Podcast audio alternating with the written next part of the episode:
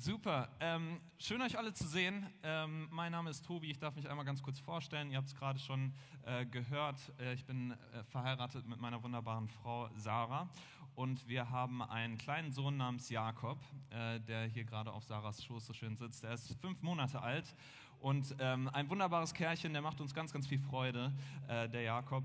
Und äh, es ist ein absolutes Wunder zu sehen, wie quasi aus dem Nichts Leben entstanden ist in Sarahs Bauch. Also ich meine nicht aus dem Nichts nichts, ähm, ihr, ihr, wisst, was ich meine. Aber ähm, zumindest ähm, es ist äh, Leben entstanden in Sarahs Bauch. Ähm, und es ist absolut verrückt zu sehen, wie auch seit nach seiner Geburt ähm, Jakob auf die Welt gekommen ist als kleines Wesen und inmitten der Zeit äh, weitergewachsen ist und größer geworden ist und ein echtes kleines Baby geworden ist, der jetzt schon anfängt breit zu bekommen und ähm, sich schon auf seinen Bauch äh, drehen kann und diese Sachen. Also äh, er entwickelt sich super. Aber wenn das verrückt ist, äh, was wir jetzt schon mit unserem kleinen Jakob erlebt haben, dann wird die Geschichte, die wir uns heute anschauen, noch umso verrückter sein. Ähm, denn es geht um wahrscheinlich die verrückteste Geburtsgeschichte der Welt. Ähm, die Geschichte, über die äh, Jahr ein, Jahr ausgesprochen wird, ähm, wenn wir uns Weihnachten anschauen. Und die Geschichte, äh, ohne die es überhaupt gar nicht Weihnachten werden kann. Ähm, und in dieser Geschichte geht es also um eine besondere Geburt. Aber, wie Jochen gerade auch schon gesagt hat, es geht um das Thema Angst. Beziehungsweise um diesen Satz in der Geschichte, hab keine Angst. Und das ist ein sehr wichtiger Satz, ein besonderer Satz für uns. Äh, denn es gibt in dieser Zeit ganz, ganz viele Dinge, vor denen wir Angst haben können. Dass Hertha absteigt zum Beispiel. Oder dass Charles der neue König von England wird. Ähm, also, Okay, ähm, aber also um, um, ein bisschen ernsthafter äh, dabei zu sein, ähm, es gibt ganz viele äh, Dinge, die euch vielleicht in den Kopf kommen, vor denen man Angst haben kann, angefangen beim Klima ähm, oder Krisen in der Welt, Corona, eine Ansteckung, Krankheiten, ähm, dass wir unseren Job verlieren können, Angst um unsere Kinder, Angst um unsere Eltern. Ähm, wir können vor ganz, ganz vielen Sachen Angst haben und von daher ist dieser Satz, den wir gleich lesen werden, hab keine Angst, ein sehr, sehr wichtiger Satz für uns. Und der ähm, findet tatsächlich viermal in der Weihnachtsgeschichte, äh, wird er genannt in Lukas, ähm, und ist deswegen wert, ein bisschen näher betrachtet zu werden. Und ähm, in der letzten Woche haben wir uns schon die erste Person angeschaut, die diesen Satz gesagt bekommt, das ist Zacharias. Zacharias war ein Mann, ähm, der hatte, konnte mit seiner Frau keine Kinder bekommen. Und ähm, ein Engel kommt zu ihm und sagt aber zu ihm, Zacharias, hab keine Angst, Gott hat dein Gebet erhört, du wirst einen Sohn bekommen. Und äh, was daraufhin mit ihm passiert, der hat das nicht ganz glauben können, ähm, das könnt ihr euch, wenn ihr es verpasst habt, ähm, nochmal anhören. Darüber werden wir heute nicht reden, sondern über eine weitere Person in der Weihnachtsgeschichte, nämlich das ist Maria. Ähm, Maria, äh, die Mutter von Jesus, um die wird es heute gehen. Aber bevor ich weiterrede, äh, lasst uns gerne einmal diesen Text zusammenlesen. Wir finden den im Lukas-Evangelium, äh, Verse 26 bis 38. Ich glaube, es sollte auch hier angezeigt werden. Dort heißt es, als Elisabeth im sechsten Monat schwanger war, sandte Gott den Engel Gabriel nach Nazareth, in eine Stadt in Galiläa, zu einem Mädchen, das noch Jungfrau war. Sie hieß Maria und war mit einem Mann namens Josef verlobt, einem Nachfahren von David. Gabriel erschien ihr und sagte, sei gegrüßt, du bist beschenkt mit großer Gnade. Der Herr ist mit dir. Erschrocken überlegte Maria, was der Engel damit wohl meinte. Da erklärte er ihr, hab keine Angst, Maria, denn du hast Gnade bei Gott gefunden. Du wirst schwanger werden und einen Sohn zur Welt bringen, den du Jesus nennen sollst. Er wird groß sein und Sohn des Allerhöchsten genannt werden. Gott der Herr wird ihn auf den Thron seines Vaters David setzen. Er wird für immer über Israel herrschen und sein Reich wird niemals untergehen. Maria fragte den Engel, aber wie kann ich ein Kind bekommen? Ich bin noch Jungfrau. Der Engel antwortete, der Heilige Geist wird über dich kommen und die Macht des Allerhöchsten wird dich überschatten. Deshalb wird das Kind, das du gebären wirst, heilig und Sohn Gottes genannt werden. Sieh doch, deine Verwandte Elisabeth ist in ihrem hohen Alter noch schwanger geworden. Das ist die Frau von Zacharias, von der wir letzte Woche gehört haben. Die Leute haben immer gesagt, sie sei unfruchtbar und nun ist sie bereits im sechsten Monat, denn bei Gott ist nichts unmöglich. Maria antwortete, ich bin die Dienerin des Herrn und beuge mich seinem Willen. Möge alles, was du gesagt hast, wahr werden und mir geschehen. Darauf verließ der Engel sie. Was an diesem Tag Maria passierte, ähm, sollte für immer ihr Leben verändern. Ähm, es ist ein besonderer Tag, eine besondere Begegnung für sie. Und wir möchten uns die Begegnung ein bisschen näher anschauen, jetzt in den kommenden Minuten, aber auch besonders ähm, den Charakter, den Hauptcharakter dieser Geschichte. Und das ist Maria selber. Vielleicht, wenn ich das sage, wirst du jetzt schon ein bisschen nervös. Äh, wir wollen uns ein bisschen mit Maria beschäftigen. Ähm, je nachdem, ähm, wo du aufgewachsen bist, welchen kirchlichen Hintergrund du hast oder was du sonst über Maria ähm, gehört hast, mögst du vielleicht ein bisschen ein gespaltenes Verhältnis zu ihr haben, ein bisschen ein komisches Verhältnis, gemischte Gefühle.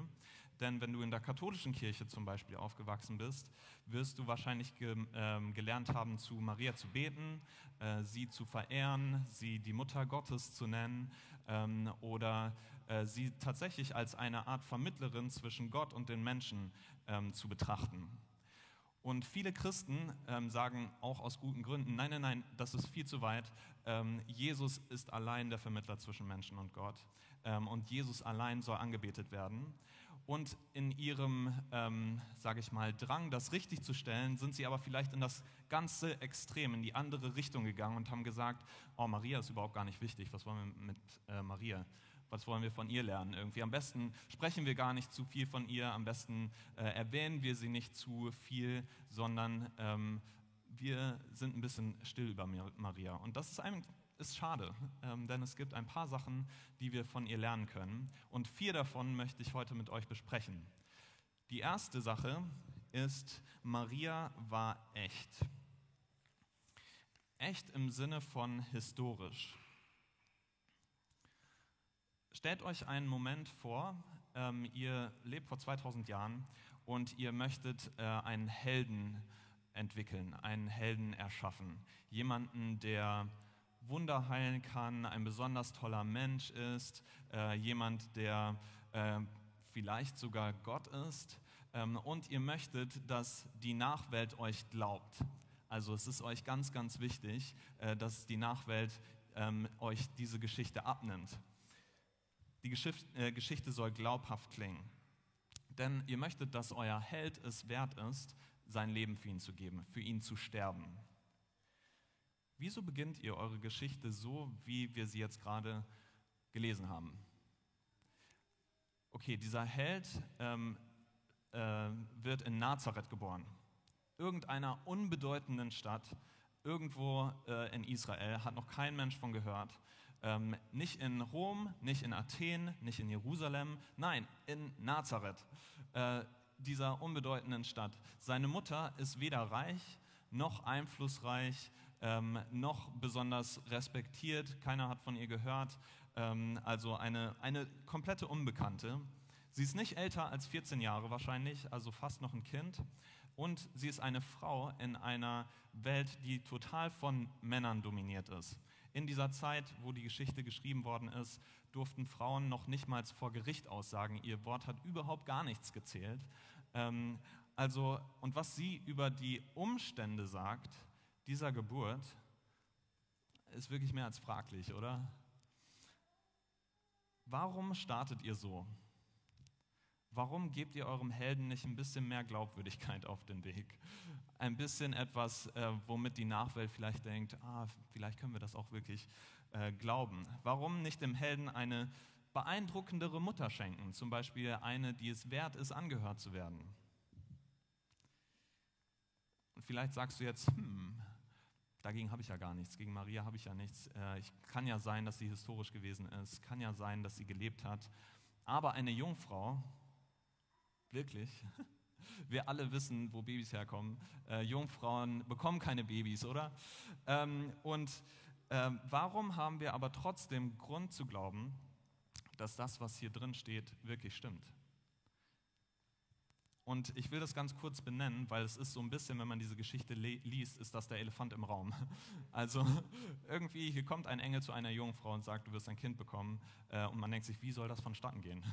Welche Gründe haben wir also daran zu glauben, dass es doch tatsächlich so passiert ist, äh, dass Maria eine Jungfrau war? Nur ganz kurz am Anfang. Ich will da äh, nicht übermäßig dran ähm, lange mich äh, darüber sprechen, aber ein bisschen zumindest. Erstens, der erste Grund, das zu glauben, warum Maria tatsächlich eine Jungfrau war, ähm, war, dass die Menschen damals aufgeklärter gewesen sind, als wir denken. Ein Argument ist häufig, dass gesagt wird, ah, die Menschen damals, die waren total naiv, ähm, die haben alles geglaubt, was man ihnen gesagt hat. Aber ähm, ich bin sicher, die Menschen vor 2000 Jahren wussten ganz genauso gut wie wir, wo Babys herkommen. Ähm, die waren von dieser Geschichte ganz besonders oder ganz genauso vor den Kopf gestoßen, wie wir das vielleicht heute sind. Auch wenn die Wissenschaft damals vielleicht nicht ganz so weit war wie heute. Das ist der erste Punkt. Also, dass ähm, die damals einfach nur naiv gewesen sind und geglaubt haben, ich zweifle das an. Okay, vielleicht hat aber der Autor gar nicht Jungfrau gemeint, ähm, sondern er hat einfach eine junge Frau gemeint. Vielleicht ist es einfach ein Übersetzungsfehler gewesen. Aber tatsächlich, Lukas, der Autor dieser Geschichte, ähm, gibt uns diese Option nicht, weil er ist präzise und konkret in seiner Wortwahl. Er meint tatsächlich eine Jungfrau, keine junge Frau, sondern er meint eine Jungfrau, eine Frau, die noch nicht verheiratet gewesen ist und ähm, noch von keinem Mann wusste. Ähm, so, so stand es in dem religiösen Lexikon. Okay, ähm, also es ist auch kein Übersetzungsfehler. Ähm, das griechische Wort hier ist klar. Also es geht um eine Jungfrau, nicht um eine junge Frau. Und der dritte Punkt ist, dass der Autor unserer Beschreibung ist ein Naturwissenschaftler. Er ist ein Arzt. Ähm, der Lukas, der diese Geschichte geschrieben hat, hat auch die Apostelgeschichte geschrieben. Ähm, der ist wahrscheinlich mit Paulus unterwegs gewesen. Paulus erwähnt ihn in einem seiner Briefe. Und ähm, dieser Mensch ist Naturwissenschaftler und hat wahrscheinlich äh, gegen 80 nach Christus seinen Bericht hier verfasst. Und sein Bericht hier beginnt so, ich will euch das einmal kurz vorlesen.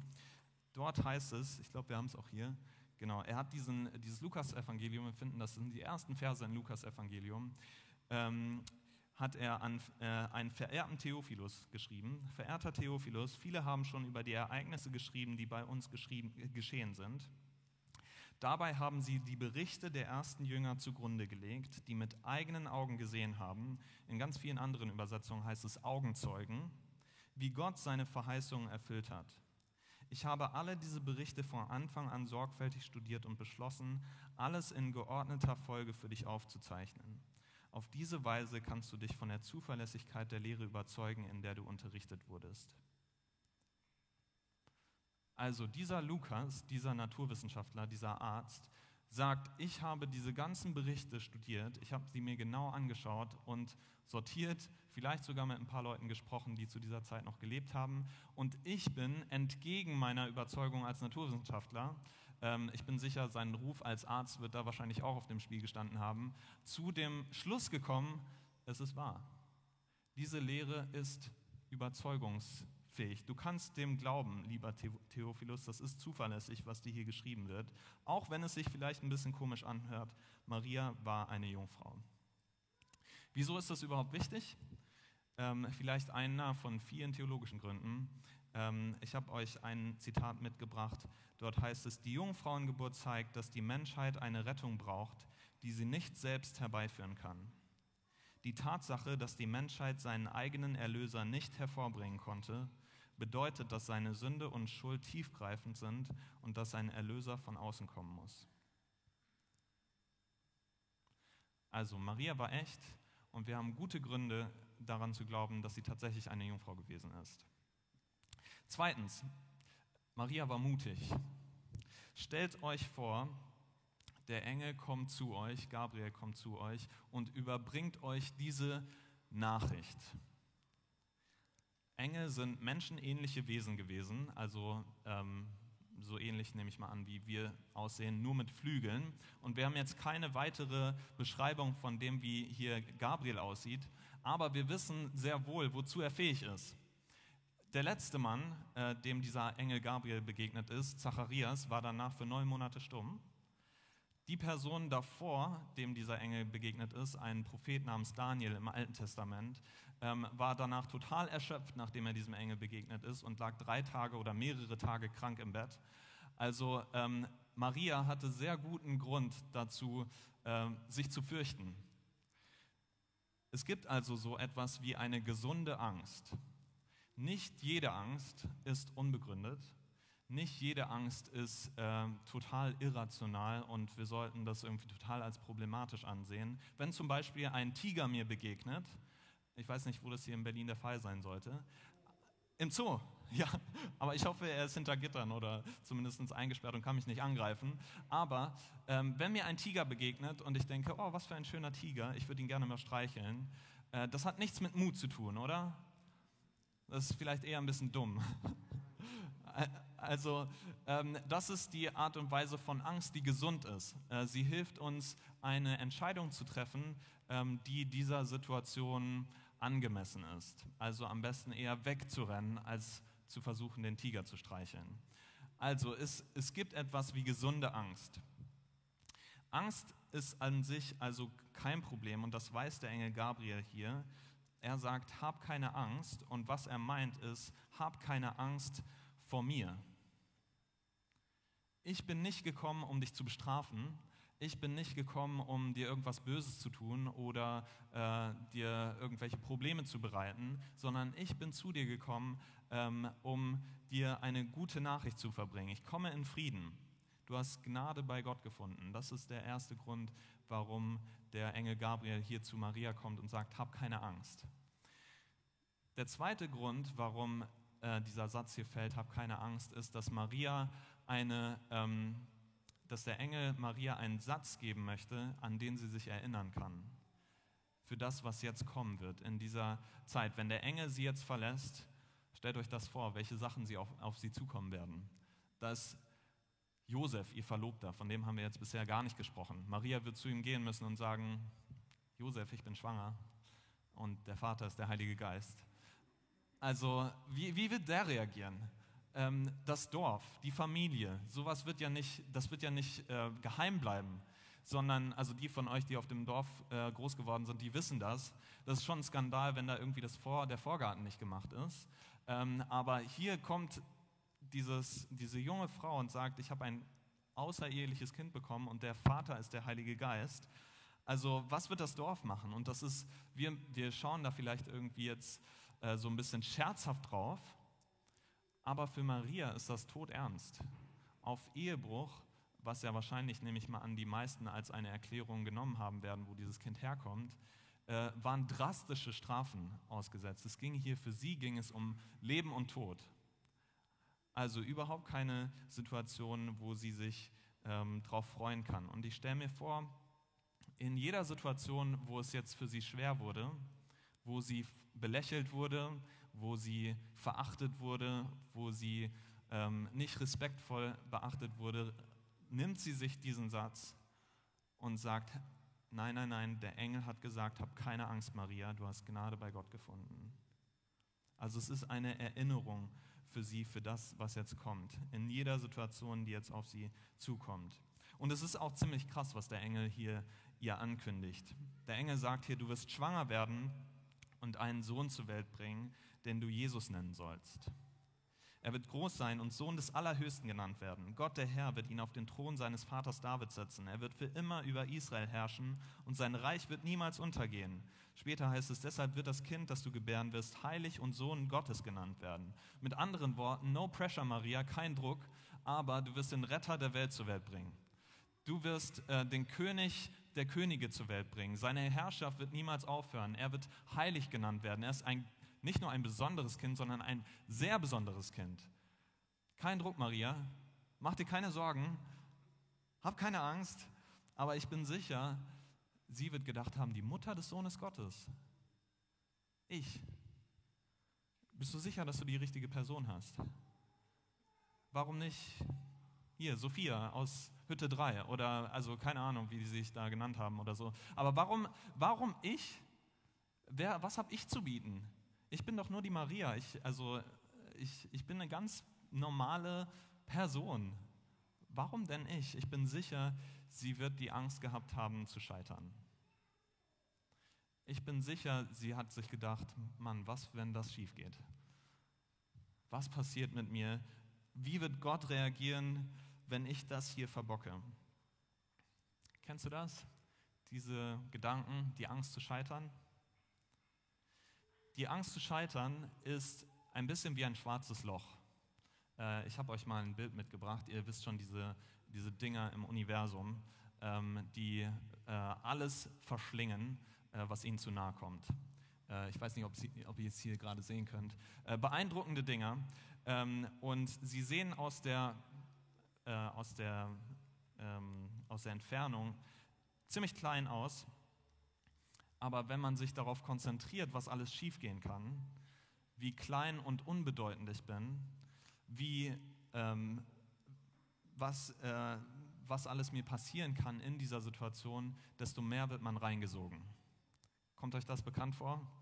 Alles wird immer bedrohlicher, die Gedanken beginnen zu kreisen, man beginnt sich diese Situation vorzustellen und man denkt sich, was wird nur passieren? Es wird, es wird schrecklich enden. Und wenn man nicht aufpasst, frisst dieses schwarze Loch das letzte bisschen Mut, äh, was noch in einem ist.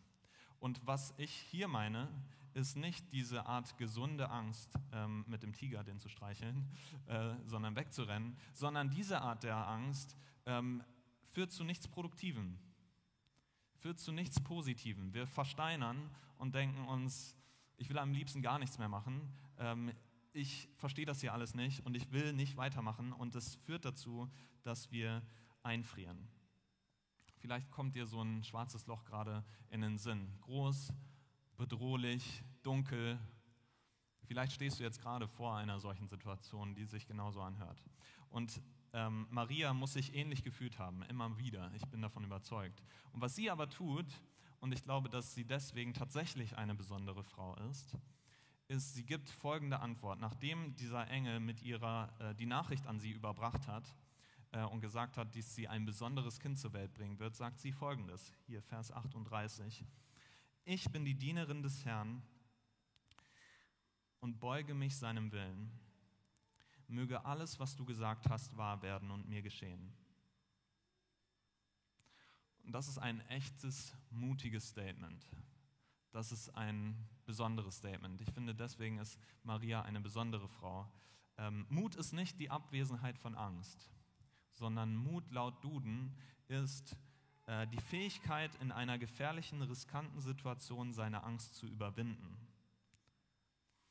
Und genau das macht sie hier. Im Gegensatz von ganz vielen ihrer männlichen Kollegen in der Bibel sagt sie beim allerersten Mal, ja Gott, ich bin dabei. Es braucht keine, keinen weiteren Besuch eines Engels oder so oder nochmal irgendwie eine Rückholaktion von Gott oder sonst irgendwas, sondern Nein, beim allerersten Mal sagt sie, Gott, benutze mich. Ich bin dabei, wenn du mich haben möchtest. Ich verstehe nicht, warum ich. Ich verstehe nicht genau, ähm, wie es dazu kommen konnte, zu, dazu, dass du mich haben möchtest. Aber ja, ich bin dabei. Wenn du mich benutzen möchtest, ich bin deine Dienerin, dann benutze mich. Was für eine Haltung.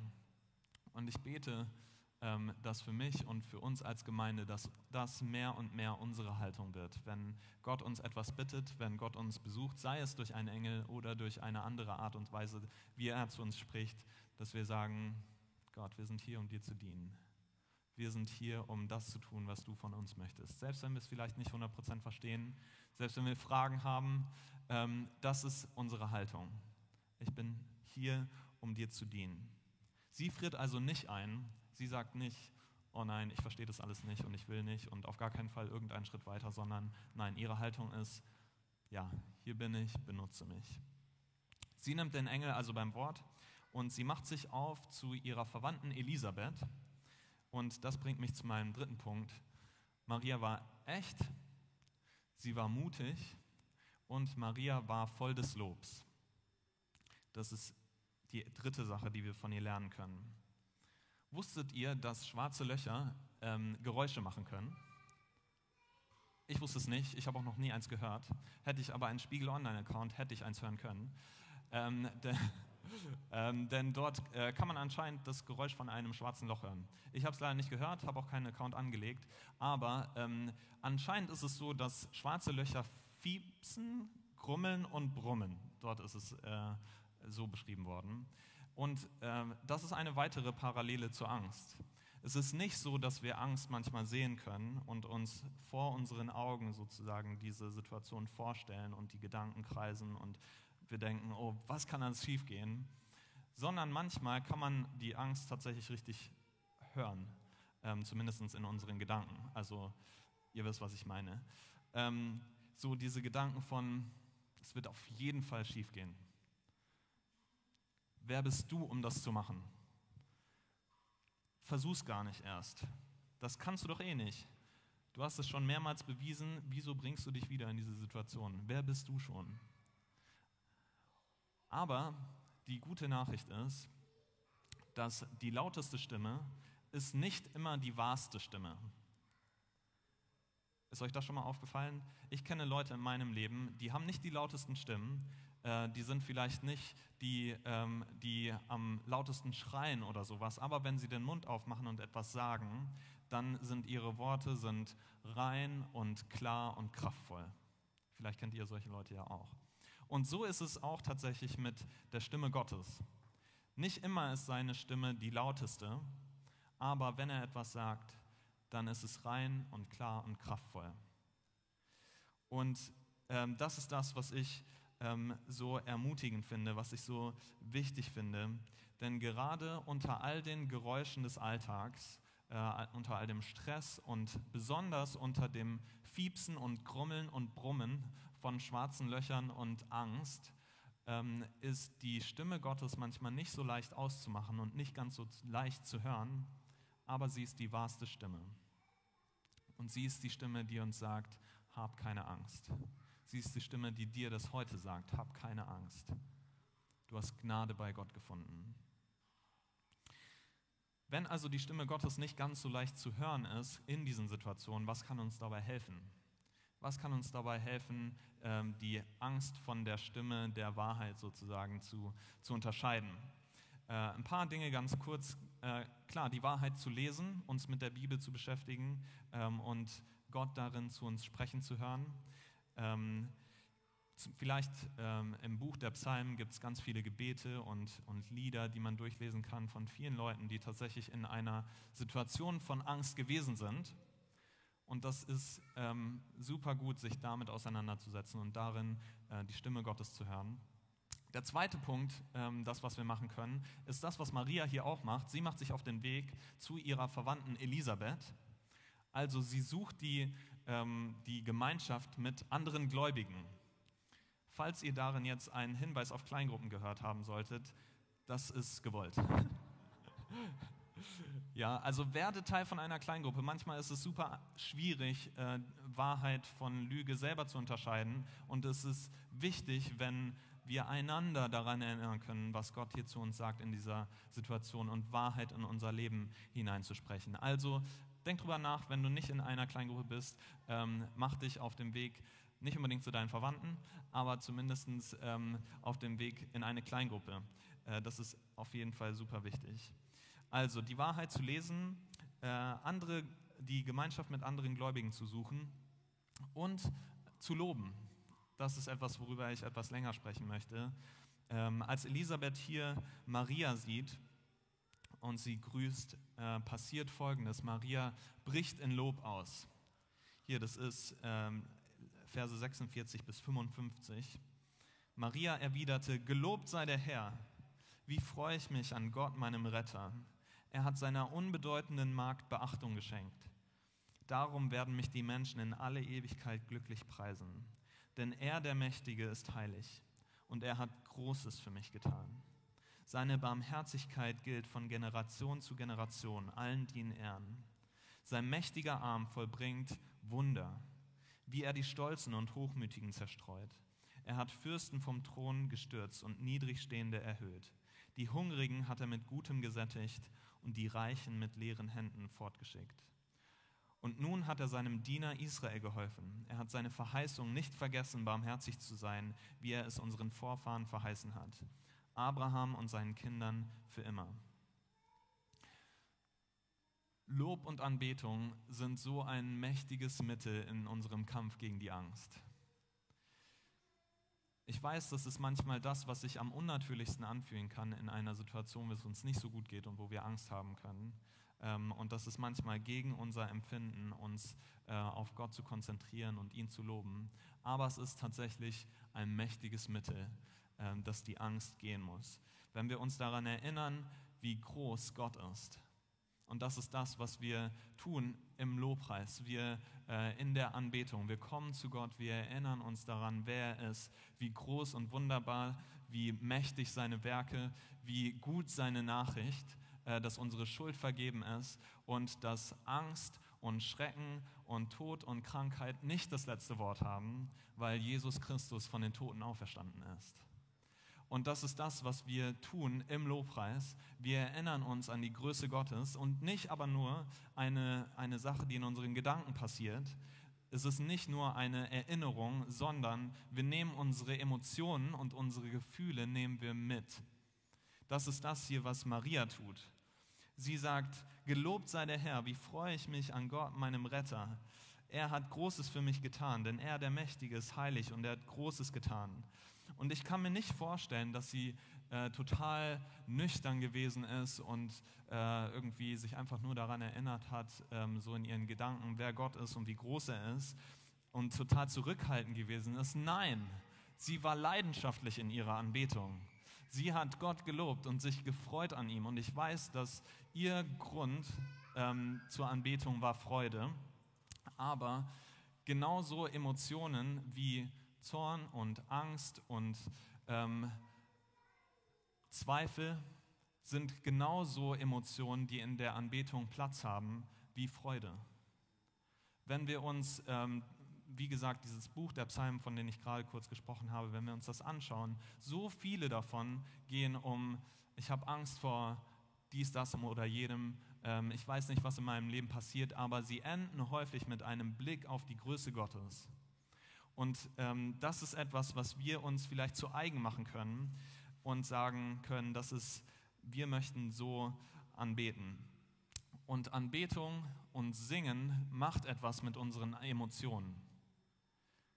Es ist also nicht nur etwas, was wir tun in unserem Kopf, sondern wir singen ähm, und Singen tut etwas, ähm, was auf ganz besondere Weise unser Kopf und unser Herz verknüpft. Und das ist das ist etwas Wunderbares und etwas Mächtiges. Anbetung führt dazu, dass alle anderen Dinge ihren richtigen Platz finden unter Gott.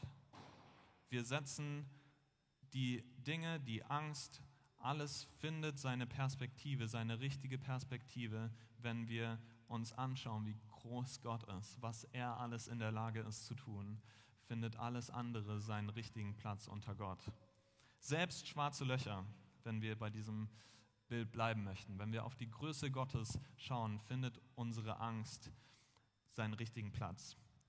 Gott beschreibt seine Größe einem Mann namens Hiob in der Bibel folgendermaßen. Ich will da ein paar Verse draus vorlesen. Da sagt Gott zu äh, diesem Mann, hat der Regen einen Vater? Wer machte die Tautropfen? Aus wessen Schoß kommt das Eis hervor und den Raureif des Himmels? Wer bringt ihn zur Welt? Das Wasser wird hart wie Stein und die Oberfläche der Flut gefriert. Kannst du die Bänder des Siebengestirns knüpfen? Öffnest du die Fesseln des Orion? Kannst du die Hyaden, das ist ein Sternenbild, zum richtigen Zeitpunkt hervortreten lassen und den großen Bären zu seinen Jungen führen? Kannst du die Gesetze, kennst du die Gesetze des Universums? Legst du fest, welche Auswirkungen sie auf die Erde haben? Kannst du deine Stimme bis zu den Wolken dringen lassen und einen Regenschauer auf dich herabrufen? Kannst du Blitze aussenden, sodass sie dahin eilen und zu dir sagen, hier sind wir und so weiter und so weiter. Gott beschreibt seine Größe. Schwarze Löcher sind mächtig, aber sie sind nicht mächtiger als der Schöpfer des Universums. Schwarze Löcher tun das, was ihr Schöpfer ihnen befiehlt. Und Gott ist nicht so möglich. Gott ist groß und stark und mächtig und kraftvoll. Und wenn wir das erinnern in einer Zeit, wo wir Angst haben, wo wir uns fürchten, ähm, kann alles möglich sein. Und ich denke, unsere, unsere Angst äh, findet dadurch eine Perspektive. Also das nächste Mal, wenn dich Angst ergreift, ähm, warum versuchst du dich nicht daran zu erinnern und äh, vielleicht einen, in der Bibel zu lesen, einen Psalm zu lesen, ein paar Lieder zu singen, die dir helfen, die Größe Gottes in, äh, in Sicht zu bekommen und dann schau, was passiert. Also Maria war echt, Maria war mutig, Maria war voll des Lobs und der vierte Punkt, und damit möchte ich langsam zum Ende kommen, äh, dort, ähm, Maria war bedürftig. Habt ihr gemerkt, wie Maria hier ihr Lied beginnt? Sie sagt nicht, oh, wie wunderbar ich bin, wie ganz besonders ich bin und wie äh, toll und voller Lob und mutig und echt ich doch bin. Äh, nee, Maria findet hier ihren Anfang in diesem Lied und sagt, gelobt sei der Herr, wie freue ich mich an Gott, meinem Retter. Das ist das, was das als erstes aus ihr herausbricht. Sie braucht Rettung. So wie jeder andere Mensch, so wie du, so wie ich, sie braucht Rettung. Und das Wort, was hier benutzt wird als Retter, ist tatsächlich Rettung von Sünde. Das ist das, was hier ähm, auch im, in der weiteren Verlauf der Bibel immer wieder ist. Das gleiche Wort, was Maria hier benutzt, Rettung von Sünde. Sie wusste, sie braucht das. Warum? weil sie weiß, die Angst vor dem Scheitern ist nicht unbegründet. Sie weiß, dass sie scheitern kann. Jeder von uns kann scheitern und wir tun es immer wieder. Wir machen Fehler, wir brechen Gesetze, wir verletzen Menschen, ähm, wir machen Dinge, die wir später bereuen und wir sagen Dinge, die wir nicht hätten sagen sollen äh, und so weiter und so fort. Wir brechen die Gesetze, die ähm, Gott uns gegeben hat zu unserem Wohl und wir können so gut sein, wie wir wollen, am Ende reicht es nicht aus. Aber die gute Nachricht ist, Gott ist ein Retter. Gott rettet. Das ist das, was Maria hier feiert. Wir müssen nicht in unserer Schuld verrotten. Wir müssen nicht die Konsequenzen alleine tragen, denn die Bibel sagt, die Konsequenz für Sünde ist Tod. Und darin müssen wir nicht selber verrotten. Wir müssen das nicht selber tragen, sondern gelobt sei der Herr, wie freue ich mich an Gott, meinem Retter. Gott ist barmherzig. Es gibt Vergebung für deine Schuld. Gott bietet dir das an, heute zum allerersten Mal oder zum wiederholten Male. Du darfst zu ihm kommen und sagen, Gott, ich bitte dich um Vergebung für dies oder das, für das, was dir jetzt vielleicht im Moment in den Sinn kommt. Sein Sohn hat am Kreuz das ultimative Scheitern erlebt an diesem Kreuz irgendwo außerhalb von Jerusalem hat er Schuld und Schande und Scheitern auf sich genommen, damit wir frei sein können, wenn wir zu ihm kommen und sagen, Jesus, bitte nimm du meine Schuld. Die Bibel nennt das Umkehr. Wir kommen zu Gott, wir drehen uns um und wir bekennen unsere Schuld und sagen, ähm, das habe ich falsch gemacht. Wir bitten im Namen von Jesus um Vergebung und wir dürfen sicher sein, dass wir einen Neuanfang bekommen, dass wir neu gemacht werden, etwas Wunderbares Neues passiert und Gott verändert uns von innen heraus, sodass wir zu seiner Ehre jetzt leben können. In Kolosser 2, Verse 13 bis 15, dort heißt es, denn vorher wart ihr tot aufgrund eurer Schuld und weil euer altes Ich euch bestimmt hat. Doch Gott hat euch mit Christus lebendig gemacht. Er hat uns alle unsere Schuld vergeben. Er hat die Liste der Anklagen gegen uns gelöscht. Er hat die Anklageschrift genommen und vernichtet, indem er sie ans Kreuz genagelt hat. Auf diese Weise hat Gott die Herrscher und Mächte, Mächte dieser Welt entwaffnet. Er hat sie öffentlich bloßgestellt, indem er durch Christus am Kreuz über sie triumphiert hat. Jesus hat am Kreuz triumphiert. Kein Herrscher, keine Macht der Welt, keine Angst kann das ändern. Sie sind entwaffnet. Und das ist eine frohe Botschaft, die es wert ist, gefeiert zu werden. Und das möchten wir gleich ähm, noch in den Liedern ein bisschen tun. Bevor wir das aber machen, möchte ich dir anbieten, ein äh, Gebet mit mir zu sprechen. Wenn du das ähm, möchtest, dann sprich gerne mit. Das kann ähm, das erste Mal vielleicht sein, dass du Gott um Vergebung bittest ähm, und ihm sagst, ich möchte zu dir umkehren, Gott. ähm, ich habe verstanden, ich habe Dinge falsch gemacht in meinem Leben und ich will die Konsequenzen dafür nicht selber tragen, sondern ich danke dir dafür, dass du deinen Sohn gegeben hast, der das für mich trägt. Wenn ihr möchtet, steht gerne auf und lasst uns gemeinsam beten. Gott, ich weiß, dass ich falsch gehandelt habe, dass ich Dinge getan habe, die ich nicht hätte tun sollen. Ich habe gegen dich und andere Menschen gesündigt und es tut mir leid. Bitte verzeih mir. Heute nehme ich dein Angebot der Vergebung durch deinen Sohn Jesus am Kreuz an und ich bete dich, dass du mir hilfst, ihm zu folgen. Jetzt und für den Rest meines Lebens. Ich gehöre dir. Amen.